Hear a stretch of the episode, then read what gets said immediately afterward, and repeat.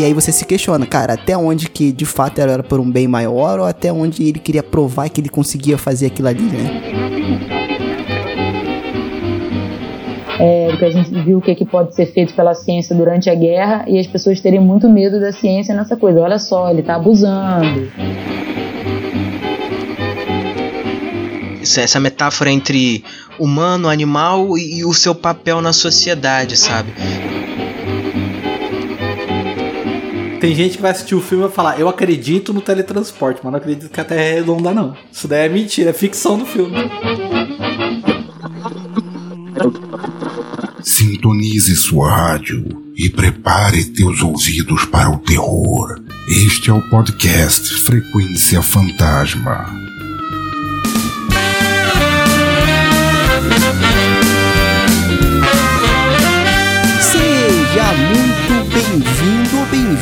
Você, ser vivo ou não, né? Nunca se sabe quem tá aí do outro lado ouvindo essa bagaça ao podcast Frequência Fantasma para conversar e debater o cinema de terror, os filminhos de terror que a gente tanto ama. Né? Eu sou Sérgio Júnior, o host desta bagaça. E no episódio de hoje, aqui, ó, pro, provavelmente você que está ouvindo já ouviu falar no filme A Mosca do Cronenberg, certo, né?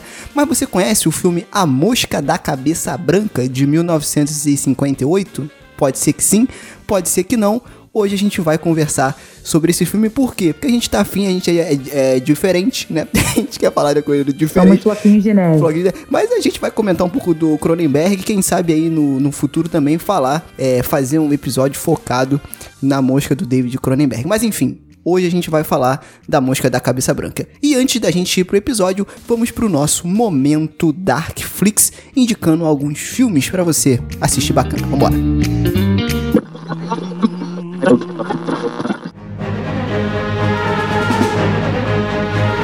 É isso, minhas amigas e meus amigos. Esse é o momento Darkflix onde a gente separa esse tempinho para fazer algumas indicações para você de filmes que a gente curte, né? É, e que de quebra estão lá na plataforma Darkflix, né? Lembrando que a plataforma é boa, por quê? Porque lá o filme tá em alta qualidade, né?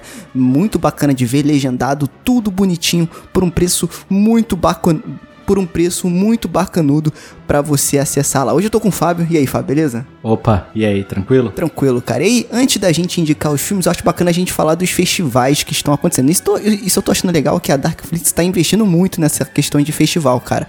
Isso é bem muito legal. Muito bacana isso. Ainda mais agora em momento de pandemia, onde a gente fica confinado, né? E procurando coisa pra gente consumir, cara, eles estão pegando firme nisso daí. Eu tô, tô gostando muito. Parabéns a Darkflix aí, hein? Com certeza, cara. E eu acho bem bacana. É, não é só porque a gente gosta da plataforma, não, mas porque ela, essa iniciativa tá dando acessibilidade para as pessoas que não teriam a possibilidade, por exemplo, de ir ao Fantaspoa, que é um dos festivais, né, que a Darkflix tá distribuindo. É, só que pro Fantaspoa, e eu tô falando do 17 né, Festival Fantaspoa que tá acontecendo na plataforma, eles separaram uma, uma plataforma específica, a Urlac, né? Então você entra aí no seu, na sua loja de aplicativos do celular, é só botar lá W-A-R-L-U-K, Urlac. Tá, eu, a gente vai deixar o link aqui para facilitar você conseguir acessar a plataforma. É bem tranquilo, tá? E tá bem legal lá o Fantaspoa que acontece do aconteceria do dia 9 ao dia 18 de abril, ele foi estendido por mais 7 dias aí, então então, quando esse episódio estiver no ar, ainda dá tempo de você conferir. E lembrando, gente, de graça.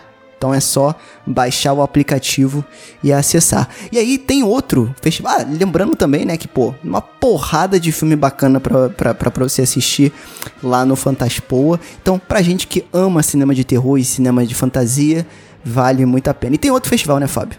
Opa, e vai ter sim a sexta edição do Festival Pou do Cinema Fantástico, lá de São José dos Campos, aquele lugar gostoso pra você comer um fundi na beira do, da lareira. Quem é de São Paulo sacou. Mas vai ter, ele tem início no dia 21 de abril, vai até o dia 30. E cara, vai ter muita coisa legal. Galera, fica atento.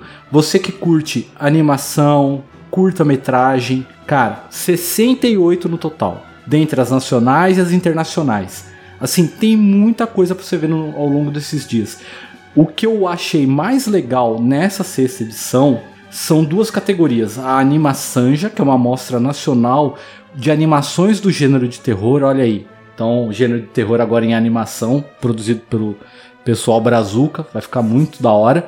E a Queen Fantástico, que são obras realizadas por drag queens. Olha aí. Cara, isso é muito legal. isso é, isso é muito legal, sabe? Acessibilidade de as- novo. De novo, cara. Então, assim, eu vou partir, vou tentar ver o máximo que eu conseguir, mas é muita coisa, são 68. Mas essas duas categorias é o que eu vou focar agora, do dia 21 ao dia 30, sabe? Procurando conteúdo deles pra ver, porque eu achei isso daí muito legal, cara. É, cara, eu acho legal que quanto mais acessível pra todos os públicos, né, cara, e pra todos, Pra todo mundo, pra todas as pessoas, né? Eu acho bacana porque a gente vai ter vários pontos de vista, né, de vários realizadores com experiências de vida diferentes, né, com toda uma bagagem cultural diferente. É, então isso é muito legal. Mais uma vez, acessibilidade, cara, né? Não sei como que esses filmes poderiam estar disponíveis em outras plataformas se não fosse essa porta que a Darkflix e o, e o Festival Pool estão abrindo para todas essas pessoas, né? Até mesmo em relação ao drag fantástico, às animações de terror brasileiras, porque ó, você ter um conteúdo de terror no Brasil já é difícil. Então você ter uma mostra de animação de terror no Brasil, imagina o quão difícil é, né? Então é muito bacana. Eu acho muito bacana isso daí, cara. Sabe? Eu acho que vale a pena. Quem tá ouvindo aí, dá uma, dá uma conferida lá, cara. Você vai achar o que você gosta lá, com certeza. E, gente, é de graça, pelo amor de Deus, só acessar lá a plataforma Darkflix e assistir os filmes, pô. E o Urlac pra assistir também o Fantaspoa. Mas enfim, são muitos filmes, né, Fábio? Então a gente ainda tá assistindo pra indicar aqui, fica meio complicado. Então a gente vai indicar dois filminhos que estão lá na Darkflix, né? É... Enfim, acessa a plataforma que você vai ver lá o festival, com certeza você vai gostar. E aí você se cadastra pra assistir mais esses dois filmes e uma porrada de filme que tem lá, principalmente clássicos, que é difícil de você achar aí numa qualidade boa, legendado, bonitinho, e lá você acha, tá? Começa com. Não, deixa eu começar com o meu, eu vou dar minha indicação aqui, que é.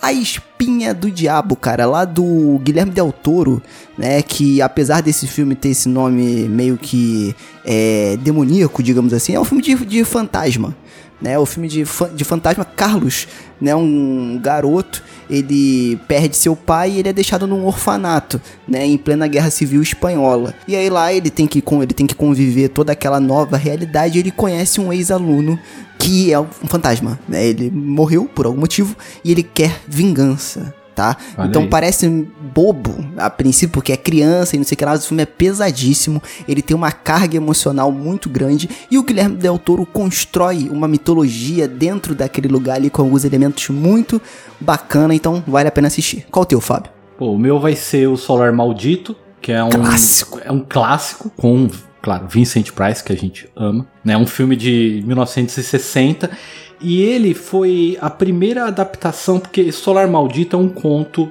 eh, do é uma adaptação do conto do Edgar Allan Poe, A Queda da Casa Usher, né? E ele foi a primeira adaptação que a American International Pictures fez do Edgar Allan Poe.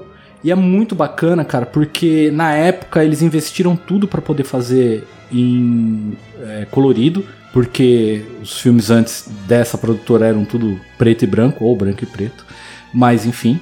E deu muito certo, ele acabou entrando uma- pra biblioteca como um filme relevante lá nos Estados Unidos, então você vê que é um filme bom.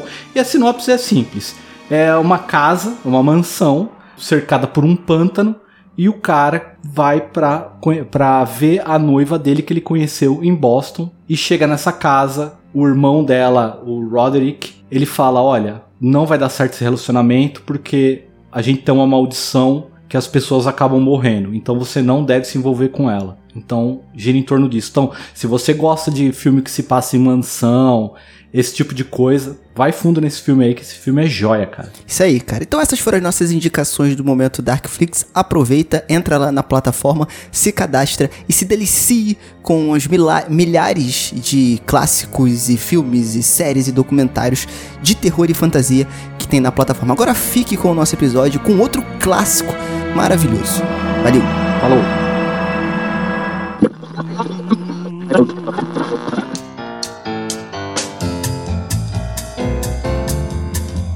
Claro que eu nunca tô sozinho e hoje eu tô aqui com esta bancada maravilhosa, Luiz, Fábio e Lucas. Como é que vocês estão aí, meus amigos? Opa. Tudo bem, Musa? Tamo aí. É, crianças, eu recomendo que vocês não jantem enquanto assistem a mosca, por favor.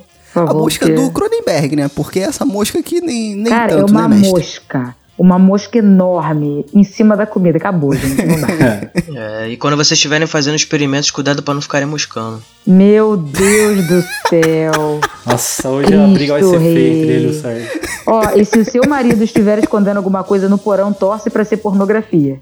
Porque é melhor. Exatamente. Principalmente se for OnlyFans. Ah, meu tá na Deus moda do aí. céu. É, o Sérgio, o Sérgio tá com esse negócio do OnlyFans porque ele foi baixar o filme, em vez da mosca da cabeça branca, ele baixou a moça da calcinha branca, então. Agora ele tá. Ah, meu. Caraca, velho. Caraca. Não, é que eu tô Isso é falando errado. que eu não, eu não eu Isso é errado juro, pra eu juro que eu não conhecia o que, que é esse OnlyFans. Aí ontem que o pessoal me, me, me, me apresentou essa plataforma de entretenimento adulto. Não, não, Eu não. não Ninguém apresentou a plataforma. Não, olha Não, só. não, vocês Ouçam falaram. Redação Fantasma 23, vocês vão entender. Vocês vão ver. Ah, é verdade. É eu tô verdade. rindo aqui porque eu tô lembrando ele. A gente já tinha terminado de gravar. Do nada, do nada. Tava um silêncio. Ele vai e solta. Não, gente, mas sério, o que que é OnlyFans? É, eu não sabia, pô. Eu sou um cara inocente. No pô. Redação, no Redação Fantasma 69 a gente fala o que, que é. Exatamente.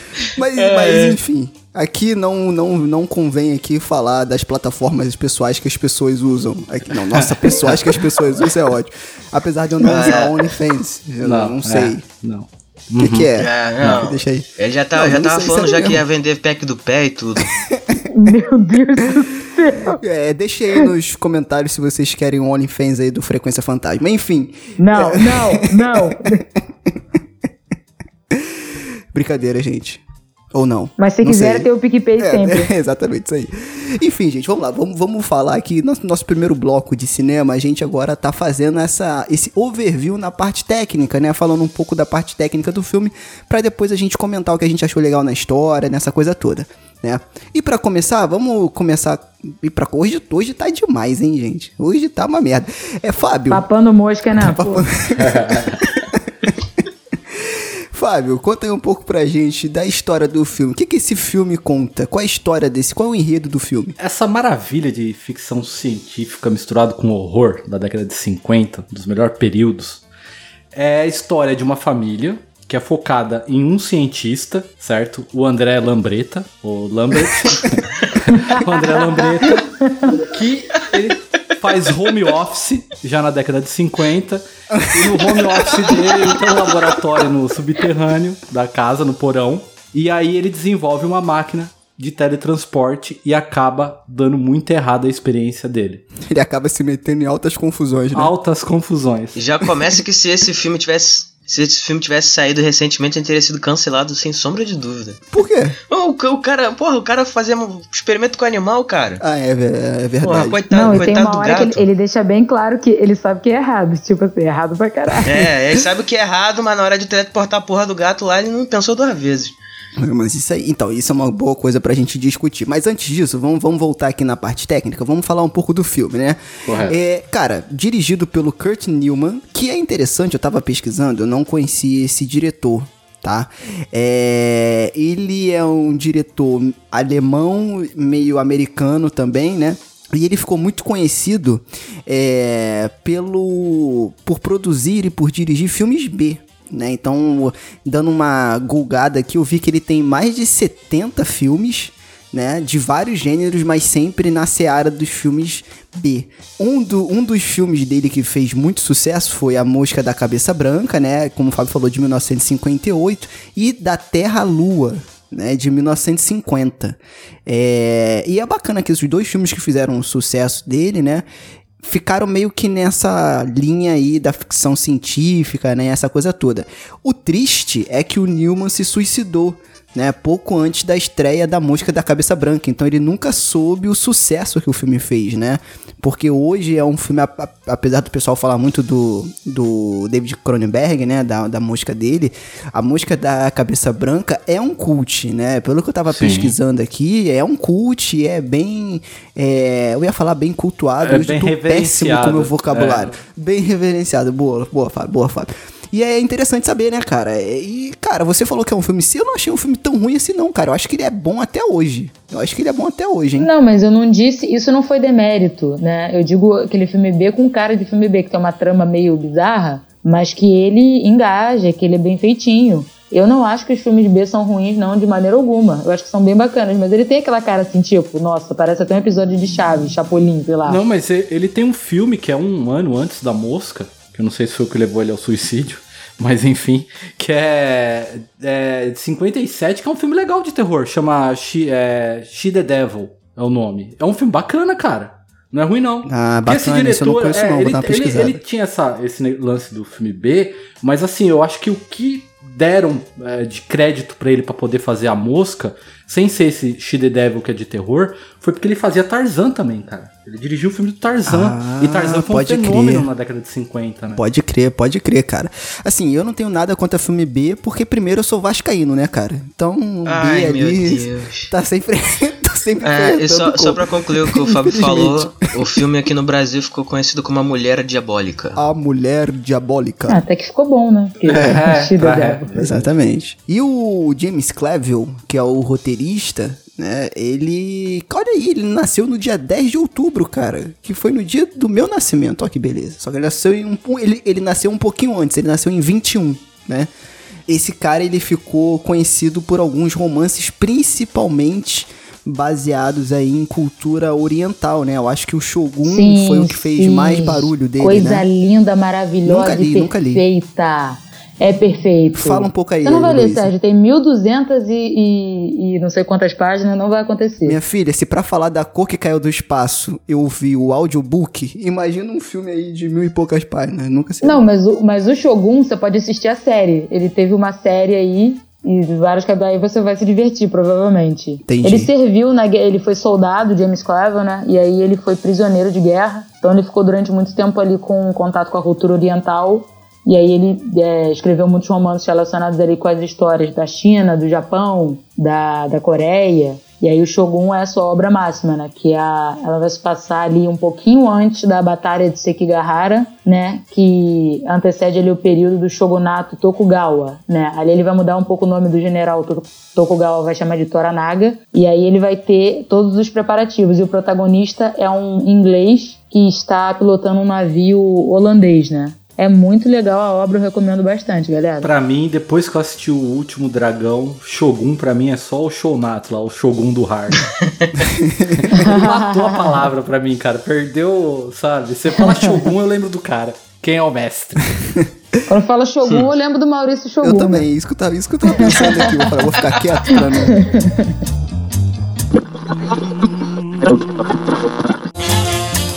Cara, então, falando tecnicamente do filme, né? Eu achei interessante primeiro porque o roteirista, a gente não vê ele trabalhando muito nessa questão do sci-fi, né?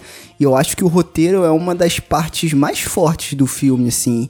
Do jeito que ele conta a história e cria todo esse mistério que você o, o que eu acho legal no filme relacionado ao roteiro é que no início, né, ele já começa com um mistério né? Ele já começa com o cara. Mo... A gente, de novo, um filme de 58 vai ter spoiler, tá? Só pra pontuar aqui, mas... Ah, não! É, ué. Então, mas assim, é, eu acho legal que ele já começa com um cara uhum. morto, com uma sequência do que, de um crime acontecendo. Quase como um thriller, a, né? Quase como um thriller, né? E, tipo assim, cara, é, e de fato é um thriller também, né? É, Tem um pouco de sim. tensão, de suspense ali. E a esposa do André Lambreta, né? A Heline, né? Eu acho que é Heline. Vocês vão ficar chamando de Lambreta. É isso mesmo. É, de, Lambre, de Lambreta, né? O é, de, de Lambreta. De Lambreta. É, de Lambreta, de Vespa. Aí você escolhe aí a que for da sua, da sua preferência. Não, Mas... Vespa não, é, é a mosca aqui. Esse filme aqui é a mosca. Caralho, velho. É, vai ser o Homem-Formiga, a Vespa e a Mosca. É, pode crer, pode crer. Mas então, aí eu acho legal que ele já cria isso você fala, cara, essa mulher tá muito estranha para ela só estar maluca ou tá tendo uma crise. E aí você já vai entrando no filme dentro desse mistério e ele vai desenvolvendo ali, né? Eu acho bem legal, eu acho que o roteiro é um dos pontos altos. Então, eu acho legal agora, você tá falando do roteiro e eu vou puxar um pouco pra questão do Technicolor, que é um filme colorido esse daí. Ele não é branco e preto. Boa. Ou preto Sim. e branco né? Fica a seu critério. Caraca. é bolacha e é essa porra de branco e preto de novo. É, é o único que eu vejo falar assim. Mas é. ele, como ele é Technicolor, as cores no filme. Por exemplo, eles, eles mostram muito jardim que é verde. No laboratório é aquela, aquele show de cor. É, RGB, sabe? A, a, é, é, vermelho, tem azul, tem verde. É bem saturado, Isso, né? É bem saturado e no começo já mostra o sangue. Entendeu? Por você ter que. Ele Pode já, crer. Pra impactar você, porque tem um assassinato, você começa com um corpo que morreu numa prensa, né?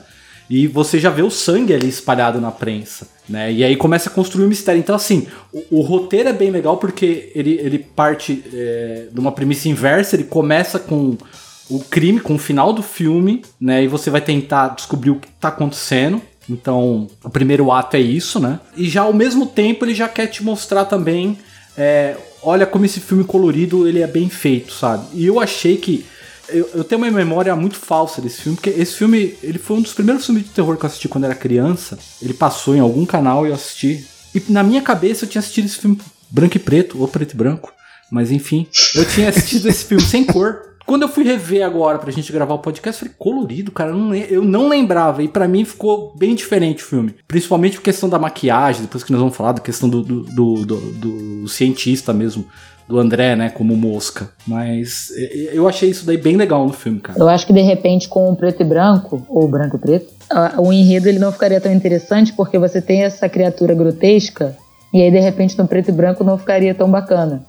Porque eu acho que muito da força vem justamente das cores ali, né? É aquela gosma, é, é ele comendo ali, é aquele meio que brilho que fica ali no rosto da mosca um pouquinho, né? A, a mão da mosca toda preta e tal. Eu acho que de repente isso foi o que, é, o que deixou é, o clima mais bacana, né? Pra gente entender. Tem que falar também todo aquele show de luzes que tem no laboratório, né? Pra fazer ah, é o teletransporte. Deu epilepsia no gato, deu epilepsia no gato, por isso que. isso eu achei, isso eu achei bacana, porque quando o Cronenberg Gente, faz... a noção de tecnologia da época era coisa piscando. É, então as coisas é tem luzinha, que estar tá piscando, é tem que estar tá ligado. E aquele barulhinho é. que Cara, parece negócio do, do Silvio bom. Santos lá do Soletrano, tá ligado? Do role, Roletrano. tem a letra A, tem a letra B, mas é, é, legal porque o Cronenberg, ele, ele, ele pegou aquilo para adaptar pro dele, você entendeu? Sim, sim. É, ele referenciou sim. muito bem o, esse filme nesse sentido da, da, da, hora do teleporter, cara. Eu achei muito legal isso É aí. porque eu acho que não é só esse filme, né? Ele meio que faz uma, uma referência a toda uma gama de filmes que saíram, né? Ah, sim. É. Baseados é, em ficção científica. Eu digo nessa época, parte né? do teleporter mesmo, que fica as luzes piscando, brilhando que é a parte do, do filme do Cronenberg, quando dá aquela explosão de, de luz dentro do, do teleporter. Né? Entendi. Cara, e assim, uma coisa muito interessante é essa esse tropo aí do cientista louco, que é uma história bem antiga, a gente vê muitas histórias sobre o cientista louco desde ali do Frankenstein, né? E você vê que o, a gente tava falando aqui que o Lucas comentou que esse filme não seria muito bem visto hoje em dia, mas eu até achei interessante porque ele tá fazendo a experiência escondida. E quando alguém vai fazer um experimento, você tem que passar pelo conselho de ética. Então ele, o filme meio que tá mostrando ali pra gente, ó, você tá fazendo coisa errada, cara, você devia esperar, não é assim. Isso é muito interessante. E vai também é nessa vibe do ele... filme. É, por isso que ele se ferra. É, exatamente. essa coisa, né, dos anos 50 novamente, esse perigo ali é, do que a gente viu o que, é que pode ser feito pela ciência durante a guerra e as pessoas terem muito medo da ciência nessa coisa. Olha só, ele tá abusando. Ele não está medindo ali o conhecimento dele e ele vai ser punido por isso. É, o de brincar com Deus, né? Brincar de Deus, pois é, na verdade, né? É. Eu, eu achei bacana esse negócio que vocês trouxeram da cor, né? Porque, de fato, um filme da década de 50, se bem que é bem no finalzinho ali, né? Mas muitos filmes daquela época ainda eram preto e branco, e eu não vou falar branco e preto, preto e branco, por conta de orçamento mesmo, porque você fazer um filme colorido naquela época Era caro. é caro, era muito caro, tanto que a sequência desse filme que a gente não vai falar aqui, mas a gente pode citar, né, que eu não sei se é, eu acho que é Monstro dos Mil Olhos, alguma coisa assim, né? Uhum. Que é bem mais zoada, assim, pelo que eu tava vendo, é bem galhofa, é preto e branco, né? Então, tipo, o investimento foi bem menor, enfim. É, não é um filme que se leva tão a sério, né? Eu acho que esse filme se leva a sério e, e apesar da época, como eu falei, ele ainda funciona até hoje. Então é bem bacana isso aí. E a maquiagem, né, cara? A gente, a gente vai falar durante a história, mas eu acho que a maquiagem é um ponto técnico alto também. Tem uma, né? uma coisa antes de entrar na maquiagem que eu achei bem bacana nesse filme, que foi a questão do, do áudio. Porque tem muita. O cara trabalhou muito bem porque tem parte que ele não deixa trilha tocando pra você focar no barulho da mosca. Quando eles estão lá procurando a Pode crer. da cabeça branca e tal. E isso eu achei bacana, cara, porque ele deu uma ênfase, eu imagino no cinema, quem naquela época tava assistindo o filme, entendeu? A sensação de, de você ficar aquele silêncio e ouvindo barulho de mosca e tal, os passos, assim, é, focar né, no, no sentido mesmo auditivo, sabe? Não, e que barulho desagradável, eu vou te contar. Dá um nojinho assim só de você escutar. Dá a impressão de que tem uma mosca na sua casa. Caraca, muito grotesco isso mesmo. Aí, ô, casa pra ter mosca, hein? Pelo amor de Deus. Vamos dar uma limpada de vez em quando, né? é bom, né?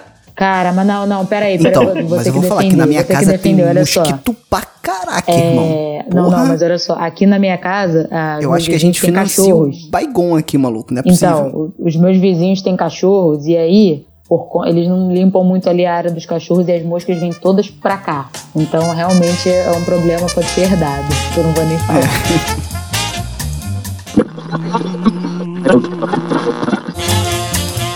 então, e outra coisa também que é da parte técnica que a gente pode falar da atuação, que eu vou ser criticado aqui, mas eu odiei a atuação da mulher, Ah, da Helena, ah. da La- Lambreta. Não gostei. Não gostei. Eu acho que a melhor cena dela foi a cena que ela de fato vê a mosca, né? E. Uhum. É, rapaz, aquele ali. grito ali. É.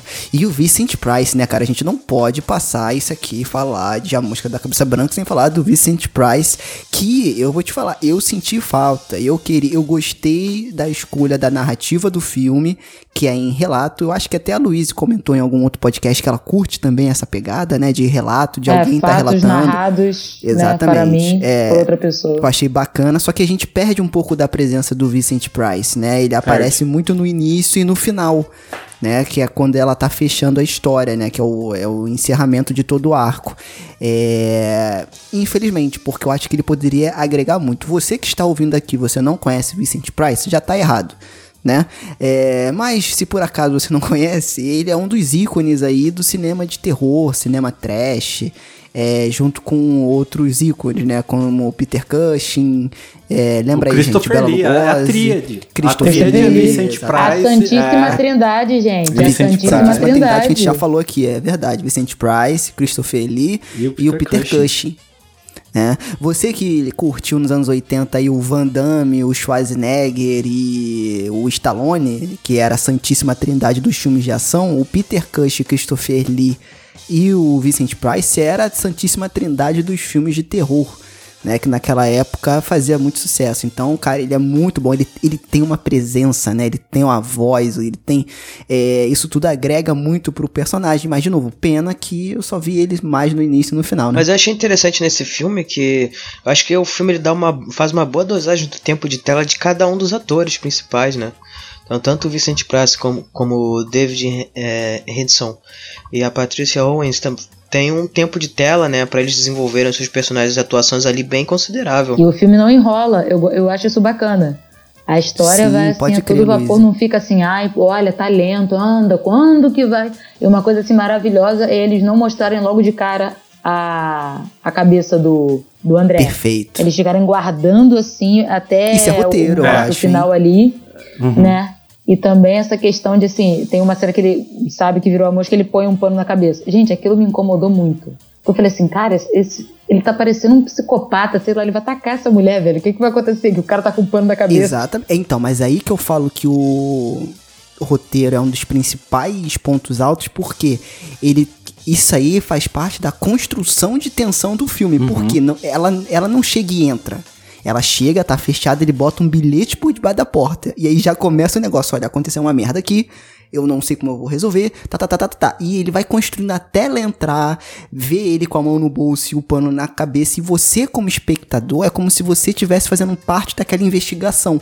Isso eu acho muito legal, porque apesar de ser um filme de terror, e eu acho até, gente, vamos, assim, no meu ponto de vista, tá? Eu achei ele muito mais sci-fi do que terror.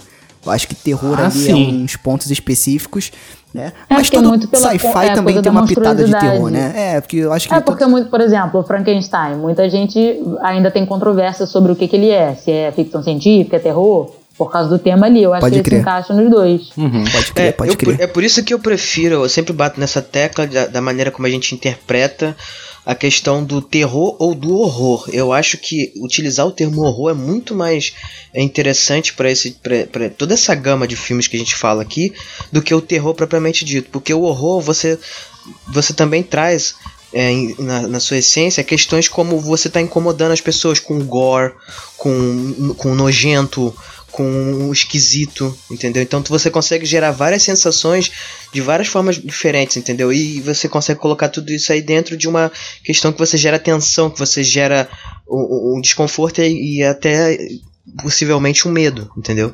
Então eu acho mais, eu acho mais apropriado a gente levar por esse termo de, de- porque é, fica, fica essa questão tipo, ah, é terror, não é terror, fica caçando terror, tem que ter susto, não tem? Então eu acho legal a gente pensar no, no terror mais como horror propriamente dito do que como terror. Então, eu acho legal isso aí, Lucas, porque, de fato, é porque, na verdade, eu acho que a ficção científica, ela tem uma pitada de terror, né? Eu acho que, na grande parte, porque ela tá flertando com o desconhecido, né? E o desconhecido assusta a gente. É, volta naquilo que a Luíse falou até da questão da época da ter passado a Segunda Guerra, das pessoas estarem meio assustadas com a.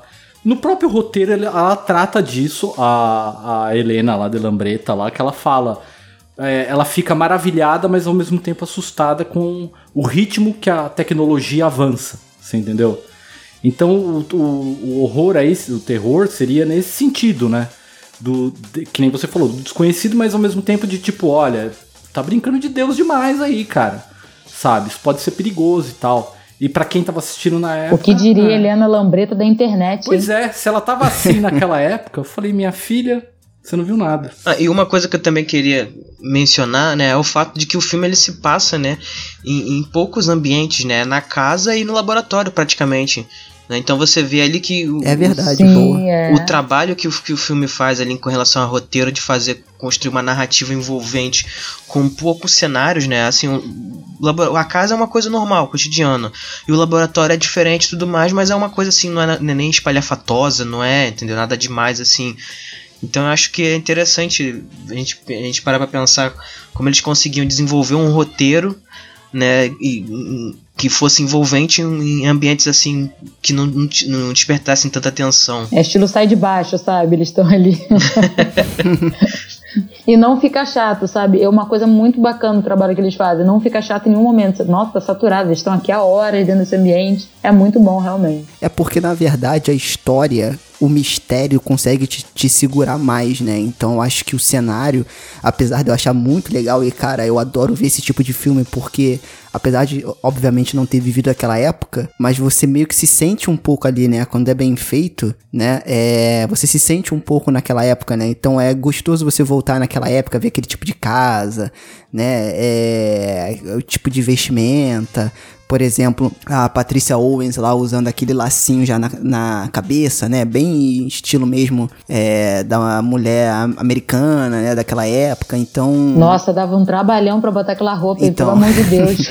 Muito Olha, legal, cara. Eu achei isso. Não senti inveja dela em momento. É, eu acho isso legal. E eu acho que como a história se sobressai, você não presta atenção muito na locação, né? Apesar de ter um apelo muito grande das cores, né? Você meio que quer saber o que, que tá acontecendo ali. É, eu acho só como curiosidade, acho legal aqui, muita gente não sabia que o filme do Cronenberg é um remake desse filme, da Mosca da Cabeça Branca, e muita gente também não sabe que a Mosca da Cabeça Branca é baseado no conto chamado The Fly, né?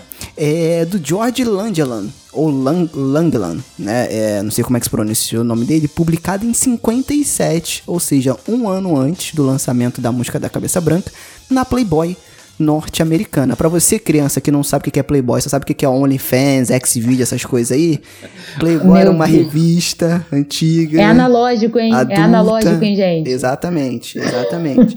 Dava um trabalho pra desgrudar Enfim, aí, o que, que acontece? Deus. Sabe, Sérgio, sabe pensei? dos detalhes, por Não, favor. não, Sabe, não, por favor. Sabe o que eu pensei? Lembrei, com todo respeito, muito da Louise, mas não é nesse sentido. Quando a gente Meu fala. Associação não, maluca não de Playboy vendo? com a não, não. Não, corta, cara. corta, corta isso. Não. Corta isso, hein? Velho, tá doido? não, gente, eu tô, eu tô falando na questão da, da literatura pulp, né? Por quê? Ah, isso é, isso é pulp, né? Tem Não. muito cara de pulp. Então, tem cara de pulp porque a Playboy é meio que, que, que vista como se fosse uma revista meio que marginalizada, né? Tipo, ah, negócio de é, adulto, entretenimento putaria. adulto. É, exatamente. Então, ele conseguiu ser publicado na Playboy. E aí, se a gente voltar na literatura pulp, né? Era basicamente isso, terror, ficção ci- científica base, é, lançada nesses jornais meio é, é, velhos, né? De baixa qualidade, digamos assim.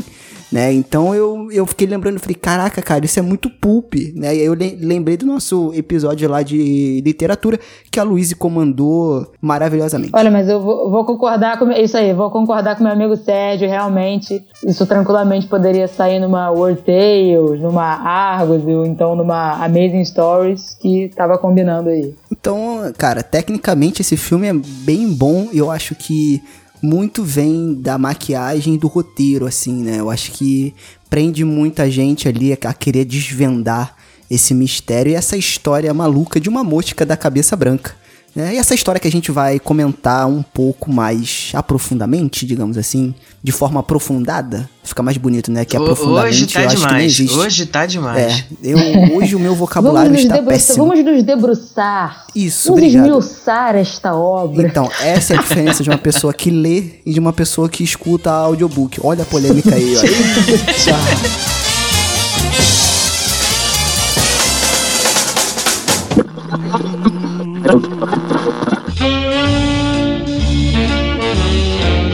Gente, então, uma das coisas que o filme aborda, que eu acho legal a gente começa pra dar o pontapé, né, e a gente traz outras coisas. Alguém ia falar alguma coisa? Eu, eu queria falar uma coisa que vai ser pra depois no filme, mas eu tenho que falar isso agora pra tirar do peito. Tá, então fala. Quando ele teleporta o gato, e aí o gato não aparece do outro lado, e ele escuta aquele som de reverb do gato falando: Filha da puta! Cara, aqui, era aquilo que o gato tava falando, cara. Não é possível, mano. Cara, parece até que o gato foi pro além, tá ligado? Pro- o gato foi pro outro Miau, plano. Esse gato tá Eu achei que o gato tava no puta. encanamento da casa, velho. Eu achei que o gato tava no encanamento O da gato tava casa. xingando ele, seu filho da puta. Ele perguntou quem é, e o gato, outro gato! É isso, que essa parte não tem como você não rir, cara. Que ele teleporta, o gato não É, muito aparece, ele faz uma cara de deu merda. Aí você escuta o gato, miau. Eu falei, esse gato tá chamando ele de filha da puta, mano. Conselho de ética não aprova. Exatamente. É, cara, esse filme ele traz uma coisa que eu acho que a grande parte da ficção científica aborda, mas eu achei legal o jeito que ele trouxe aqui, que é essa ambição do cientista, né? E, e essa ambição pela descoberta. Na década de 50, né, tinha um estereótipo né, é, é muito taxado e uma divisão entre a comunidade científica que tinha o científico, o cientista em prol da sociedade, do mundo, da evolução, essa coisa toda. E tinha o cientista maluco que só queria fazer experimento e queria Glória. glória. Tinha esse estereótipo. Eu acho que até hoje deve ter, não sou cientista, mas eu acho que por trás deve rolar uma parada assim também.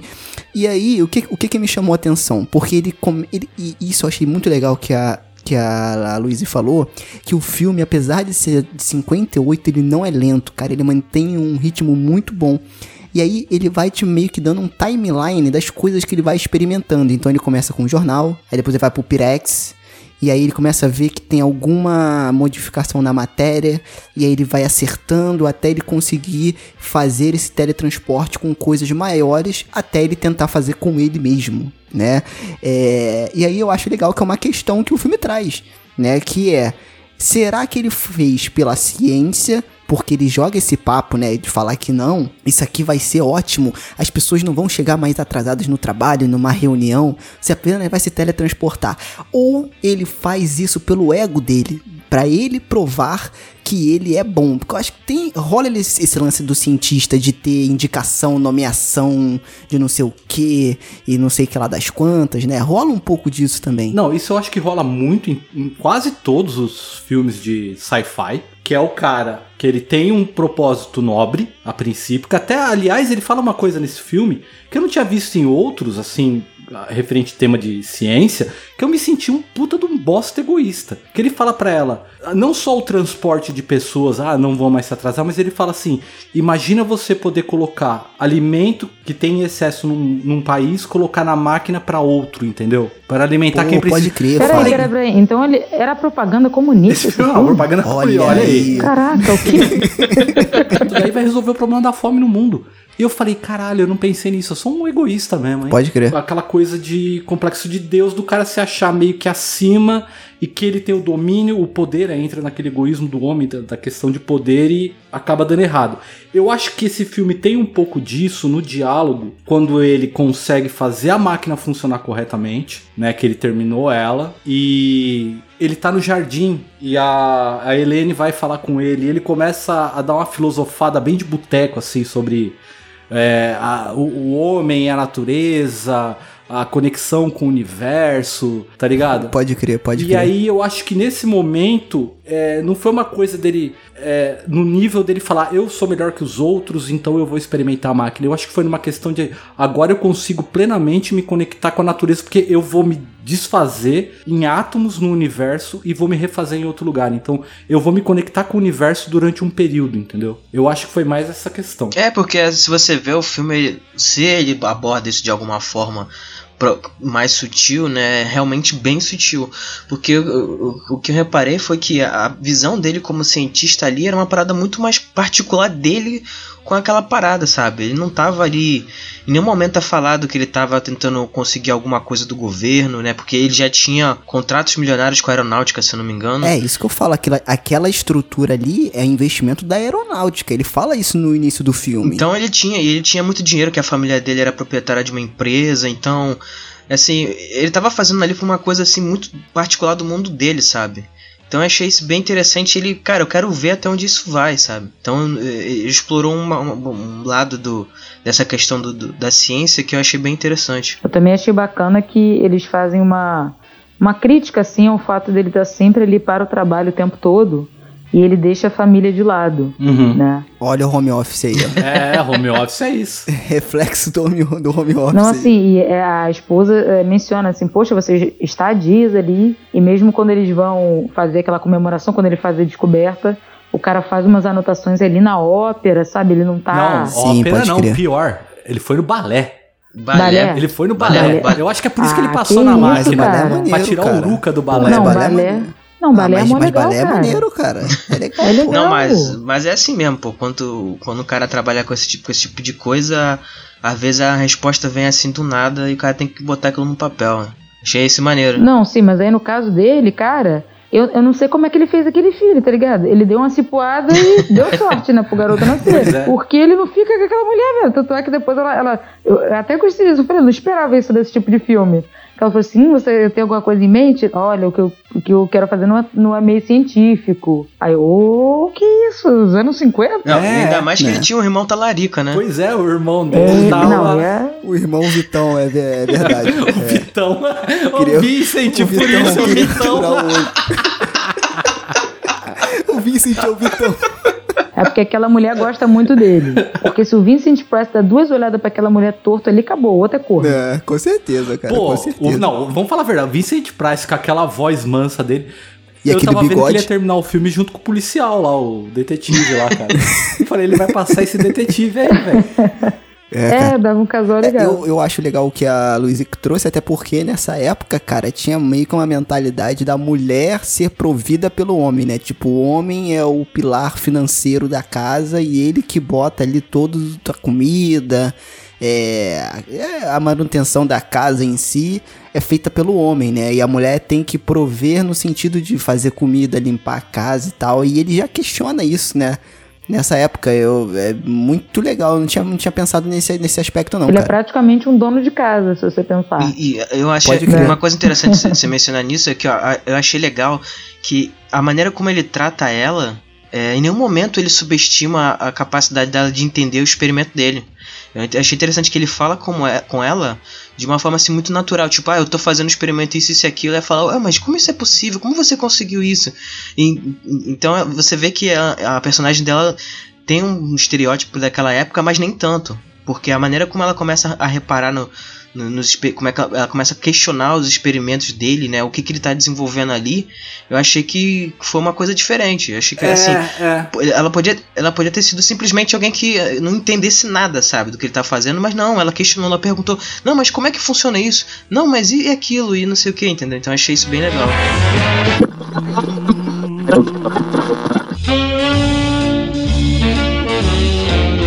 uma, uma outra coisa que esse filme me fez questionar também um pouco? É, apesar de ser esse tema batido, aí vou voltar no que eu falei lá do, do lance do cara se, se- Até onde é ciência, até onde é o ego, né?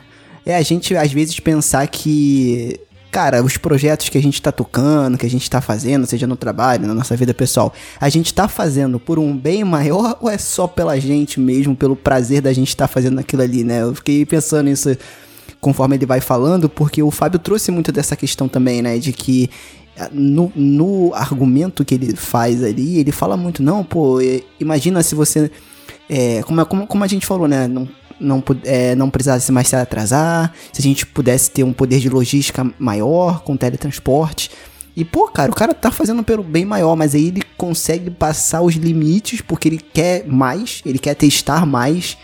E aí você se questiona, cara, até onde que de fato era por um bem maior ou até onde ele queria provar que ele conseguia fazer aquilo ali, né? Então eu também fiquei pensando, meio que trazendo isso pra minha vida. Isso é bem legal, É, cara. mas assim, nós somos seres sociais, né? Então, é, é, são as duas coisas. Você quer, você quer realmente fazer algo porque você tem prazer naquilo, você tem interesse, mas a gente também sente prazer em ser reconhecido pelo outro, né? Ah, você fez uma coisa Verdade. muito boa. E aí, quando alguém te elogia, quando alguém reconhece o seu trabalho, você fica lisonjeado. Você fica, ah, meu Deus, que bom. É que nem essa, essa conversa que o pessoal fala muito de artista de cinema que não quer se expor. Fala assim, ah, você acha que se não tivesse um monte de gente gritando ali o seu nome e se estapeando pra ver seus filmes, você acha que ele ia querer? Essa profissão não é só pelo dinheiro, é pelo reconhecimento também. E tem um pouco de vaidade, né? Que to- acho que todo ser humano tem um pouquinho de vaidade. Quer ter aquela salva de palmas, né? Poxa, eu fiz essa coisa. E os cientistas, eles têm essa coisa da conquista também, né? O seu nome. Quero ser o inventor disso, daquilo. Exatamente. E uma coisa interessante que eu até pensei assim, pô, o cara foi meio ingênuo, né? Você vai tretar com todo, todo, todo o sistema de logística ali de transporte. Você acha que você vai sobreviver, meu filho? Na esquina ali que você atravessar quando você apresentasse pro mundo, tu leva uma bala na cabeça, tá doido? É, cara, tem isso. É, eu não tinha pensado nesse lance também não, Luiz. Muito bem, essa parada que tu trouxe aí de, é, das redes sociais, né? E, e- que a gente, no fundo, no fundo, quer ser reconhecido. E eu acho que na ciência, não estou falando de todos, deixa bem claro aqui, mas na ciência tem muito essa questão do saber. Então, eles sabem. Eu sou cientista, eu sei lidar com o saber. Né? Então isso também gera um pouco de ego, né? Porque, tipo assim, ó, eu sei disso. Ah, não, sim. E eu vou ser o responsável por compartilhar esse conhecimento com todo É porque mundo. assim, tem que dar o, tem que dar o braço a torcer. Os caras, assim, eles estudam a vida inteira, sabe? Você realmente ser cientista, é você colocar as horas ali, se dedicar. E aí a pessoa quer ter ali o seu reconhecimento no final. Não, mas né? tem que ter um balanço. Ele- ele- tem umas partes nesse filme, por exemplo, a primeira conversa, quando ele mostra pra, pra Helene a máquina, ele tá uma mistura de conhecimento científico do Atila com a conversa cansativa do Karnal, tá ligado? o, o negócio tem embasamento, mas tá cansativo, tá dando sono, tá ligado? E ela Pô, tá. cara, eu gosto do E ela carnal. tá naquele lance meio da, da galera da cloroquina, tá ligado? Não, mas a minha opinião. E ele, não, não, calma. Não é. Aí ele fala os fatos, aí ela muda de opinião. Mas assim, ele tem uma certa coisa. Tanto que ele foi no balé. Mais carnal do que isso, impossível, né? Entendeu? Inclusive tem, uma, tem um diálogo Tem um diálogo muito bom que ele tá. Que, ela, que, ela, que você já até mencionaram essa parte. Que ela fala que tá preocupada com o avanço da tecnologia. Aí fala que tem foguete, tem satélite, tem não sei o que lá. E ela não sabe onde a tecnologia vai parar. Aí ele vira e fala para ela e fala assim: Ah, mas você. Você não se preocupa, né? Quando a gente tá ouvindo rádio, assistindo TV, fazendo um, um raio-x ou, ou, em saber que a Terra é redonda, né? Então quer dizer, em 59, né? Já, já, já era. A Terra é redonda? pois é. Tem gente que vai assistir o filme e vai falar: Eu acredito no teletransporte, mas não acredito que a Terra é redonda, não. Isso daí é mentira, é ficção do filme. Pois é. O professor Girafales já falou que a Terra era redonda, velho. Porra. Exatamente. Então aí. Mas, é, mas eu acho legal, porque tem essa questão mesmo de você questionar ali, né? Tipo, é, o conhecimento que Dente eu, inclusive ele fica meio receoso de pedir ajuda para outros cientistas, né? Para poder reverter a situação dele. E no final das contas, quando ele viu que deu merda, ele ficou, ficou com medo da própria criação e falou assim: não, tem que destruir tudo, apaga tudo, acaba com tudo, não pode sobrar uma, uma evidência sequer de que isso algum dia existiu, entendeu? Tanto pelo, fa pelo fato da, da, da, do poder da, daquilo, da criação dele, quanto pelo medo que ele também tinha pela família, né? Então acho bem interessante então, isso. Então, isso eu acho legal porque ele abre para interpretações. Porque assim, é, a gente sabe que depois que ele vira que ele se funde com a mosca, ele começa a ter alterações ao longo do filme mentalmente. Ele sabe que ele vai perder a, vai perder a, a inteligência. E aí ela fala de pedir socorro. Fala, não, vou chamar os caras lá, os caras vêm apertar os botões aí, fica tranquilo. E aí ele fala que não. Eu acho que ali, na minha interpretação, para mim, foi quando bateu a coisa da questão do ego. Quando ele falou, não, os caras não vão ver o meu fracasso, entendeu? É, essa humilhação que eu tô passando. Pode Na crer. verdade, eu acho que ele tinha medo de roubar então, a ideia. Aí, entra, é, aí entra outra parte. Quando ele destrói tudo, eu já acho que não é uma questão de tipo, isso é perigoso e é melhor eu destruir tudo antes de eu morrer. Eu acho que ele destrói porque assim, isso era meu, já que eu não consegui, eu não vou deixar outro tocar esse projeto adiante, entendeu? Vai morrer comigo isso aqui. É, eu acho legal que você teve essa leitura, que eu já tive outra leitura. Eu já entendi o, o personagem dele como é uma personagem mais focada no cientista do bem, né? O cientista Atila, que quer o bem para a humanidade. Então, eu acho que de fato ele fez aquilo ali pensando mesmo no próximo, mas é bacana que, como você falou, abre para interpretação, né? Sim. É porque a gente já tá assim, é, como é que é que é? A gente já tá desconfiando do mundo inteiro. Então a gente sempre pensa no pior. Não, esse filho da puta ali, ele tava querendo só tirar o dele da reta, ele não quer ajudar ninguém. E realmente eu não, eu não pensei nisso que você falou, certo? Tipo, ah, ele só queria ajudar a humanidade. Eu sempre penso, não, o cara quer ter um benefício. É. porque eu acho interessante, porque o filme, esse filme me chamou a atenção na história mesmo, porque, por exemplo, quando ela fica, a mosca da cabeça branca, a mosca da cabeça branca tal, a gente vê a mosca da cabeça branca, quando, porque assim, explicando pro pessoal, ele é transportado com a mosca, claro, todo mundo sabe, só que essa mo ele para reverter o processo, ele precisaria pegar exatamente a mosca que entrou com ele na máquina, ele entrar na máquina com essa mosca e se teletransportar para dar fazer o, o reverse, vai da coisa. Então eles precisam procurar uma mosca de cabeça branca. A gente vê ela no filme, só que próximo do final do filme, quando o Vincent Price vai falar com a Regina Casé deles lá, que horas ela volta? Ai, cara, não, pelo... cara, coitada daquela mulher. Eu, olha, eu, eu, tenho que falar dessa cena. A mulher tava Ele muito chega perdida, e pede, cara. né? Quando, quando o André chega e, é, e, e, assume a forma da mosca, ele pede pra mulher levar comida assim pra ele e fala: ah, bota leite com rum num pires pra mim. A filha da puta da mulher deixa a janela aberta, derruba a porra toda no chão. Aí eu, ok, cara, seu homem virou uma mosca, mas. Pô, não precisa zoar a casa toda. Aí faz um barulhão lá que empregada. A senhora quer alguma coisa? Não, não, não. Vê ali a conta de luz, meu irmão. Tá me entendendo? Você deixou a, a, a, porta da geladeira toda aberta, bagunçou a merda toda. Que isso, velho? Que diabo de mosca cachaceira essa, era essa, hein? Porra, beber leite com rum, cara. É, velho. É, é parte do experimento. E, mas assim, é interessante porque aí o Vincent Price ele chega na, na governanta lá na EMA e fala: Olha, você viu? Ema, ema, ema, cada um com seus é, problemas. Ela fala pra ele, né? ele chega pra ela e fala: Você viu a mosca da cabeça branca? E ela fala: Não. Eu vi moscas comum. E aí, eu, naquele momento, quando eu tava assistindo o filme, eu falei: caramba, será que essa mulher tá louca mesmo? Será que vai dar essa ideia de final de filme, eu pensei cara? isso, Fábio. Porra, eu é, achava muito eu também, foda eu se falei, porra, isso, vai ficar cara. legal isso daí, cara. Vai Eu ser eu um ia final comentar isso. bacana. Mas não foi esse o final, mas mesmo assim, esse final do filme eu achei muito massa. Quando ele acha a mosca, né? junto com o detetive. Ah, eu achei muito merda, Ah, cara. Eu achei não, muito cara, foi- merda. Eu achei aquele gritinho, help me, help me, help me. Cara, Olha só, é muito ruim. Eu recomendo achei que vocês procurem esse filme dublado, porque a mosca gritando socorro em português é uma das melhores coisas da face da Terra. Vocês precisam escutar isso. Mas ó, eu achava o final do filme bom, mas esse que vocês criaram aí ficou bem melhor, realmente. Pô, cara, eu achei isso, E cara. se ela fosse uma safada, e melhor ainda, Exato. se ela fosse uma safada mesmo, inventou tudo aquilo ali e a gente descobre que no final, não, eu matei meu marido que eu queria realmente o dinheiro dele. Exatamente, cara. Eu isso ia ser Mas um filme aí. no ar. Mas aí ia ter que ser preto e branco. Ia ter que ser preto e branco, ia ser um filme no ar. Exato, e aí ele ia muito pro suspense policial e algo do tipo. Ele não ia ficar no sci-fi. Então no sci-fi eu acho que essa troca teve que se materializar. Uhum. Teve que de fato ver que de fato teve uma troca de DNA e essa coisa toda assim, entendeu? Então ele, senão ele ia sair muito do, do sci-fi. Mas eu ia gostar mais desse final.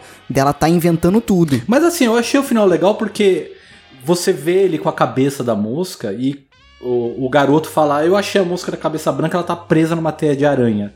E vai o Vincent Price com, com o detetive lá, com o inspetor Charas lá. E é ele, a cabeça dele na mosca, né? E faz sentido ele ter aquela vozinha porque ele tá minúsculo, assim, mas. É os dois momentos de terror que tem no filme. É quando você vê ele gritando e a aranha atacando. Que eu achei bizarro. Tipo, eles. Vamos matar? Vamos, mas vamos esperar a aranha comer ele primeiro. Né? Deixa. A aranha teve mó trampo pra pegar ele, deixa comer. Depois ele mata. Porra, eu não entendi aquela porra. Eles viram que o cara tava com uma cabeça de, de gente. Não, vou matar. Aí o cara vai e mata os dois. Não dá um porradão na aranha pra ela sair dali. Pô, e o tamanho Que daquela que é aranha, isso, meu gente? filho? Não, ah, Porra. não, e no final, eu não aguentei. Ó, aquilo ali, parece o outro lá se martirizando. Ai, meu Deus. Ela matou um homem com cabeça de mosca. Eu acabei de matar uma mosca com cabeça de homem. Eu sou um monstro tão grande quanto ela, não é? Caraca, velho, tava aparecendo até aquela cena do Chapolin. Vejam, por favor. Né? É do Abominável Homem das Neves ou do Lobisomem, que fala assim: nenhum homem pode ter metade animal. Aí ele, mas um animal completo, quem sabe? Cara, pareceu muito. E primeiro que não é Abominável Homem das Neves, é Abomineves Homem das Naves. Por favor, é, tem que falar é, direito. claro, claro. Não, mas ah, agora falando da questão da, da polícia. O que, que é aquilo, hein? É um tal de por favor, com licença, sabe? Ah, velho, como mano. se a mulher acabou de falar, porra, matei meu marido. Não, matei aquele aqui. Cara, ela tinha levado três tapas se ela Mas tá é aqui no ela é Brasil, rica, tá entendendo? Ah, ah, é, tem aquilo razão, foi pô. bem. Tem Aquilo é razão. Brasil 2020, cara. Cara, mas, mas e o 2021. irmão, velho? Não, honestamente, assim, cara, mataram teu.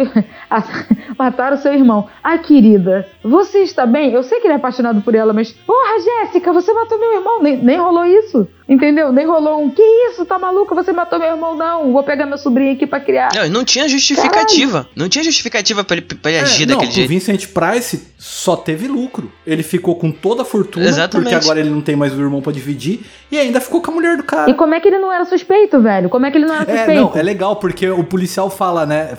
Ele fala pra ele, fala, você é apaixonado por ela. Aí o Vincent Price, ô, se ela der mole, eu passo babão nela. E aí ele não é preso É, nem e o policial, Porra, eu achava velho. você suspeito, mas como você falou que ia passar o babão nela, então agora não é mais. Falei, ah, não, cara.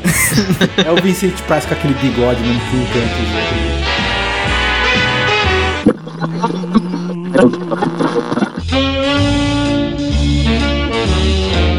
Eu acho legal a gente falar da revelação, né? Quando ele revela lá que ele tá com a cabeça de mosca, com é, a mão de mosca, né? Essa coisa toda é bacana, primeiro pela maquiagem, como a gente comentou, que é muito legal. Claramente é um capacete, né? Um de mosca. Pô, mas a- era que funcional aquela boquinha da Ah, frente lá. tava, é, tava bem feito, cara. É, tá- foi bem feito aquilo lá.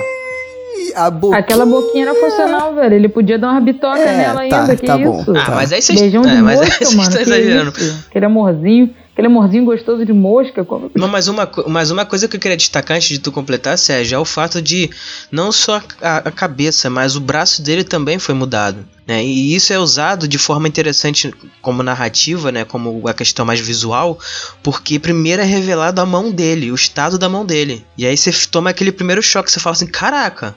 Se a mão dele tá desse jeito, então imagina a cabeça dele, porque- como é que tá? Porque ele tá cobrindo ela desse, desse jeito, entendeu? Então eu achei que eles souberam cadenciar bem essa questão da revelação, né? Da grande revelação Sim. de como ele. da aparência dele no final. Cara, e ele dando porrada na mesa pra falar com ela, muito bom. Muito bom. Porque ele vai ficando puto assim. Não, você quer que eu chame fulano? Pá, pá. o cara vai quebrando quase a mesa porque tá puto. E não, os bilhetes. O cara precisa. Olha, vocês jovens, saibam que antes do advento dos áudios, antes do advento do WhatsApp, você tinha que sentar na máquina de escrever para redigir um texto de mosca. Cara, muito bom. Tipo assim, ela esperando. Ela esperando ele dar a resposta. Aí é muito engraçado o momento que para assim o filme todo pra ele escrever. É. e aí passar a informação pra ela. Faça o seu curso de datilografia hoje. Pode crer, cara, pode crer. E aí tem é, essa questão da cadência dele mostrar o, o. Porque, tipo assim, gente, o nome do filme é A Mosca. O nome do filme em português é A Mosca da Cabeça Branca. Então você sabe que alguma coisa relacionada à mosca aconteceu ali. Alguma coisa. Só que, mesmo você sabendo, a construção é muito boa. E você entra ali é, na, naquela questão. E essa questão das batidas não era o que eu ia falar, não, mas é, foi muito bem lembrado, porque quando eles estão dialogando e ele só tá batendo, tá tendo uma puta interpretação ali, cara. Porque você consegue medir o humor do cara pelas batidas que ele dá. É muito legal, cara. Isso é muito legal. É, e aí só para complementar, né? Eu achei bacana que não tem nada a ver. Eu acho que não deve ter nada a ver, né? Mas quando ele bota essa toalha assim, né? Como se ela não conseguisse mais reconhecer ele, né? Ela começa falando que ele tá muito dedicado a isso, a esse projeto, que não fica mais com a família e coisa e tal. E ele com essa toalha na cabeça, depois que ele começa, passa por esse, esse processo de transformação, ela não conhece mais ele, ela não vê mais o rosto dele, né? Então, tipo assim, ela, ele tá fechado, tipo assim, ela não consegue mais reconhecer ele por consequência da dedicação dele pela ciência, né? Pelo que ele tava fazendo. Eu achei bem legal isso e bem pesado também. Então, o final, eu não sei como é que é o conto, eu não li inteiro, eu, eu não li inteiro, eu nem li o conto, pra falar a verdade, eu não sei se, se é fiel ao conto, mas esse final feliz parece que não condiz muito com o que tá ocorrendo na história, porque em certa parte do filme eu achei que ia rolar uma coisa meio Kafka da metamorfose, porque na metamorfose o, o não lembro o nome do personagem, acho que era Greco, ele, ele Gregor Samsa. é Gregor, né? Ele, ele acorda um inseto. Então, vai, tem essa mutação, igual do cara, vai, por exemplo. Ele se torna um inseto. Só que, assim, ao longo da história, a irmã dele, que tinha empatia com o que ele tava tendo, ela vai perdendo isso. Eu tava achando que ao longo do filme a mulher ia perder isso com ele, entendeu? Ia acontecer mais ou menos a mesma coisa. Dele deixar de ser, dela ter empatia pelo sofrimento dele e ele começar a ser um próprio estorvo tanto pra ela quanto pra ele mesmo, entendeu? Sabe? E ela tem uma certa repulsa. Então, mas eu achei o final pesado, Fábio, mesmo sem ter isso aí, porque ela tem que matar o marido dela, cara. Então, tipo assim, você vê que eles se amam muito e por consequência de erros dele e uma coisa que ela não tem controle, né? Que ela, Uhum. ela meio que não teve controle. Ele fez, ele tá pagando pelas consequências e, consequentemente, também vai afetar a família deles, né? Então, por exemplo, o filho vai ficar sem o pai, aquele garoto extremamente irritante, né? Queria que a mosca Ele é comesse feio. ele logo. Ele é feio, aquele moleque tem 30 anos, velho. Eu não sei o que, que acontece com as crianças nesse- nos anos 50 e tal, que eles têm uns 30 anos Não, já de, de, melhor, de partida. melhor é aquela cena. Don't worry, mommy. Don't worry, mommy. Cara, aquilo ali é é assustador. Aquilo ali realmente é, te- é bem, é Aquele bem terror. protótipo de Chuck, né? Exatamente. E, ó, ó, e atentem para o fato de que o garoto bebe vinho com o titio Vincent Pois Price. é, cara. Diluído ali. É, rapaz. Tradição francesa, pois é, galera. Se vocês lembrarem crianças daquele Price filme mandando Capitão um Fantástico, jantar e o moleque, pois é, tio, e levanta É. a tacinha lá e dá-lhe uma golada lá. Eu falei, ô moleque, velho. Isso está delicioso. É, é, uma, é porque é diferente. A gente não tem essa cultura, né? A gente não tem, né? Cultura da álcool pra criança, né? Mas enfim, vamos fingir. Ah, mas a- aí Mas fica lá eles fácil essa prática, educar, né? porque a visão que eles têm do, do vinho é diferente da nossa, entendeu? Tanto é que ele dilui o vinho na água, né? É, só garoto. pra acalmar, pra né? ele só é, pra...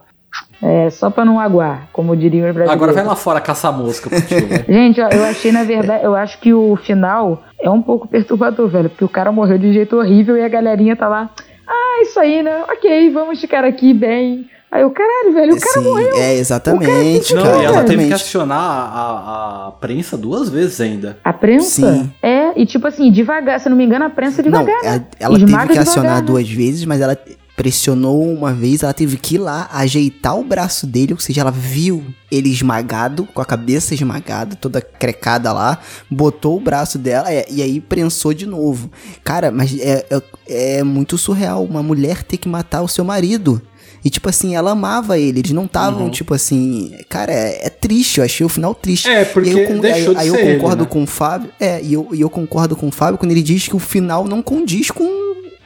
Aquela última cena não condiz com o final, porque o final é muito pra baixo, cara. Eles matam o Mas cara, será que, ó, a mulher mata o talvez marido. o final do conto seja diferente, Pode né? ser, é, exatamente. Mas pro cinema ele pode ter sido alterado, porque eu- não sei se estava na época do, do código ainda. Ai, Jesus, não sei se estava ainda na porque tinha isso também, né? Lembra? É, tinha, Algumas verdade. coisas no filme você tinha, ó, ó, fulano fez merda aqui, tem que ser punido no final. Não pode ficar de boa, não. Mas eu só queria fazer uma, uma referência aí que é, é, ela não cometeu o mesmo erro que a Sarah Connor, né?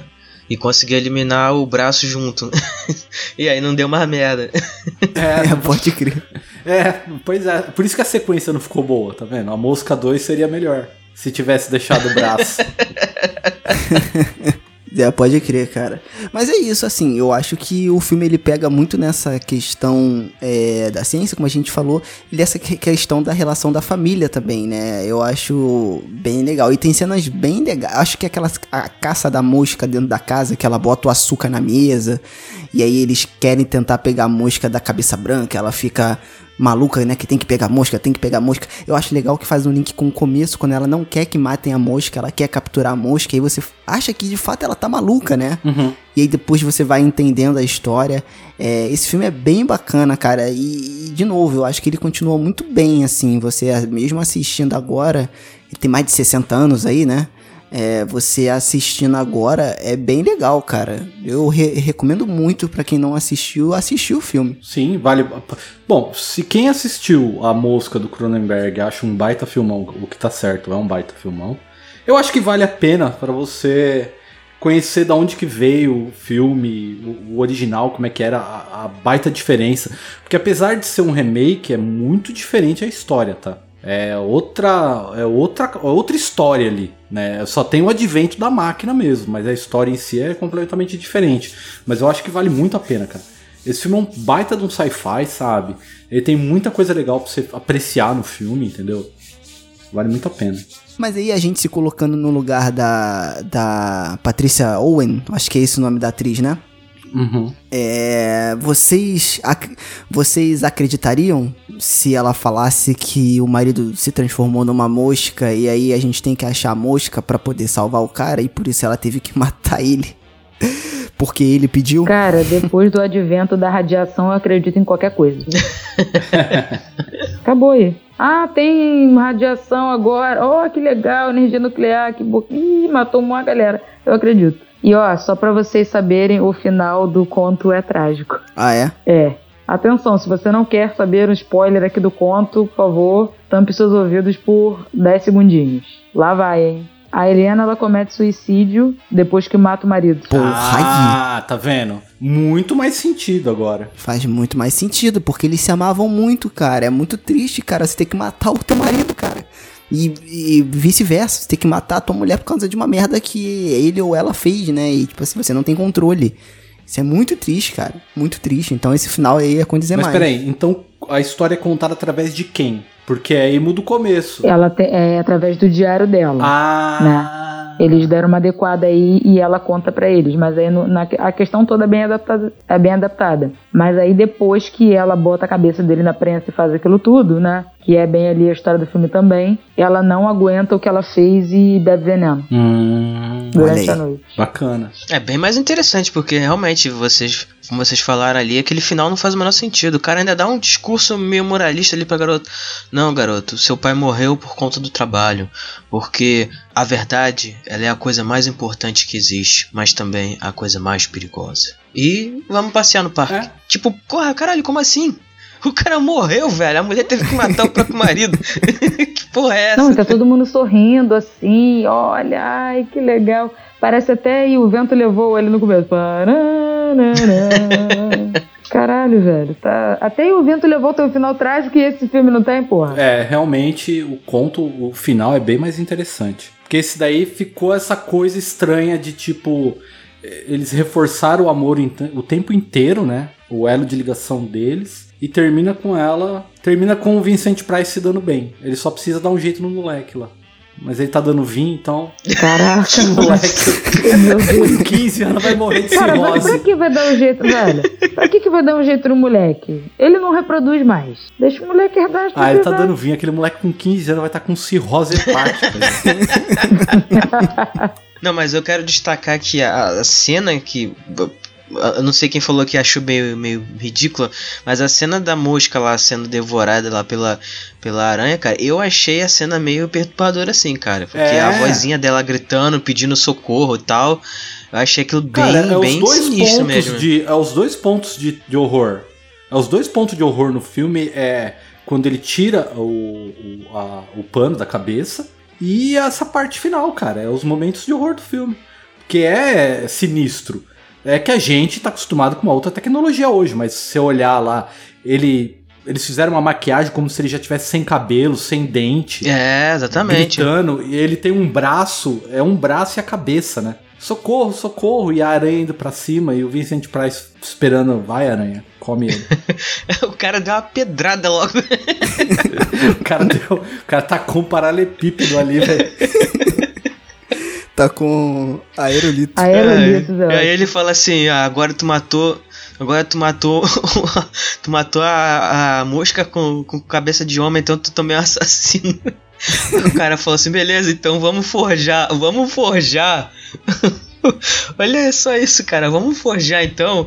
Tu fala que ela tava. Que, que foi suicídio mesmo e ela não teve escolha, teve que fa- ajudar o cara. E na verdade a prensa tava, tava mal configurada ali, que a culpa foi minha. E aí tu, tu assina embaixo a minha versão da história tá tudo certo. Tipo assim, tá- ela tava caçando churuminos e aí deu errado pra caralho. Não, esse diálogo eu consigo ver numa delegacia no Brasil, sabe? Cara, mas, porra, imagina tu. Como é que tu vai explicar pro teu pro, pro, pro delegado? Oi, delegado, acontece que tinha uma mosca lá. Mano, esse diálogo é tropa de elite, velho, todinho. Tem que fazer os esquemas aqui. Pô, fulano quer foder com meus esquemas. Esquema honesto. é, tu, pra fazer rir tem que fazer rico, cara. Não, e aí uma coisa que eu queria puxar aqui, né? Vocês também mencionaram essa questão do papel do cientista, né? Como o cientista se comporta com relação a estar próximo de uma grande descoberta, e aí tem toda essa questão dele ser muito bem visto pela sociedade, dele ter toda aquela aquele glamour, né? Aquela, aquela questão que é, uma- é mais ou menos um- uma, a diferença, né? Entre os dois filmes, porque eu acho que o, que o filme do, do Cronenberg ele pega um pouco mais nesse aspecto, né? Do, do cientista ele ter se sentir pressionado, né? A conseguir ter resultados é, rápidos Ele tem um e... fudido e isso é real. Uhum. Tem que matar um leão por dia pra conseguir financiamento pra pesquisa. E aí, eu- Isso aí é real. e aí eu acho legal que tem um papel do cientista e tem um papel da repórter que tá querendo também ter um furo de reportagem de uma grande né, descoberta científica ali, né?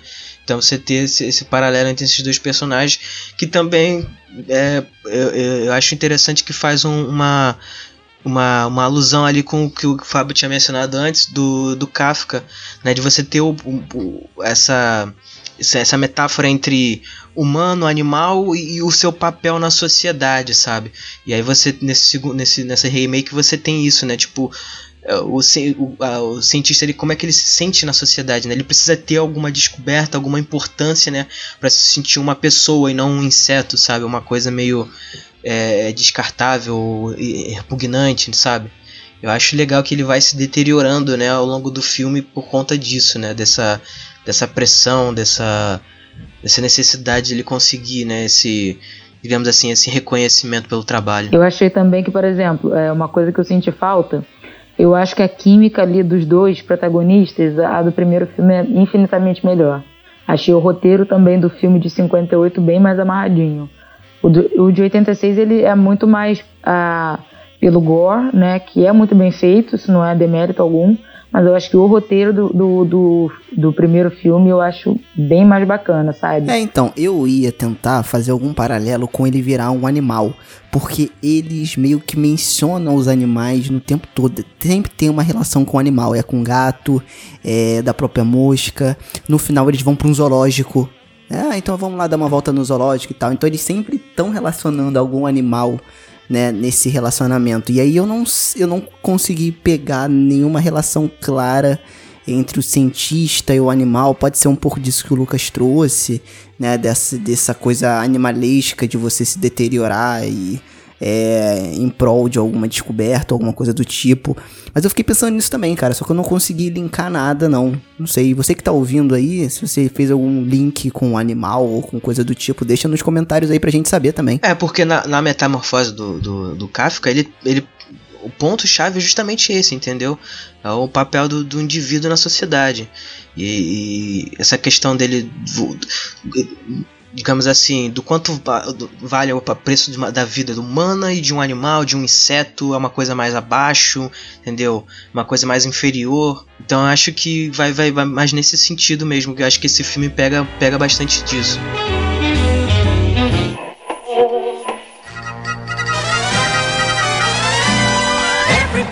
E tá curtindo o episódio? E se você curte o podcast e quer ajudar a gente de alguma forma, primeiro já segue a gente nas redes sociais e também, se você quiser e puder, por favor, entre lá no PicPay né, e procure por arroba Frequência Fantasma, em que você pode ajudar a gente a fazer o podcast crescer. Né? Então, quando você ajuda a gente financeiramente lá no PicPay, você entra no grupo exclusivo do podcast e além disso você recebe os episódios antes de todo mundo. Estamos já estudando novas plataformas de financiamento coletivo, mas por enquanto que a gente tem para hoje é essa aí, PicPay. Então, baixa lá e ajuda o podcast. E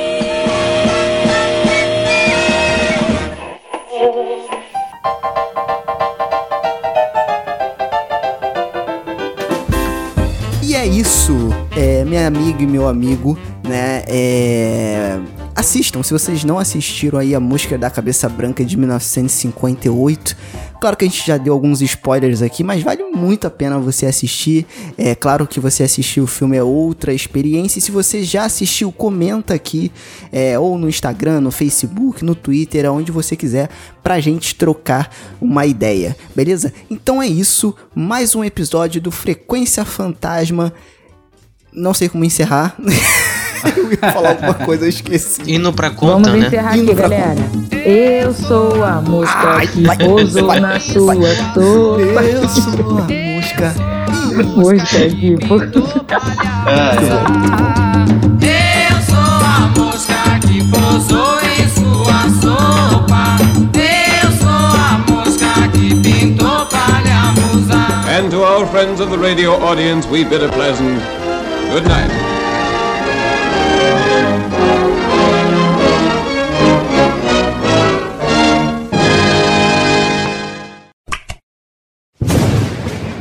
Mausoléu 13 edições.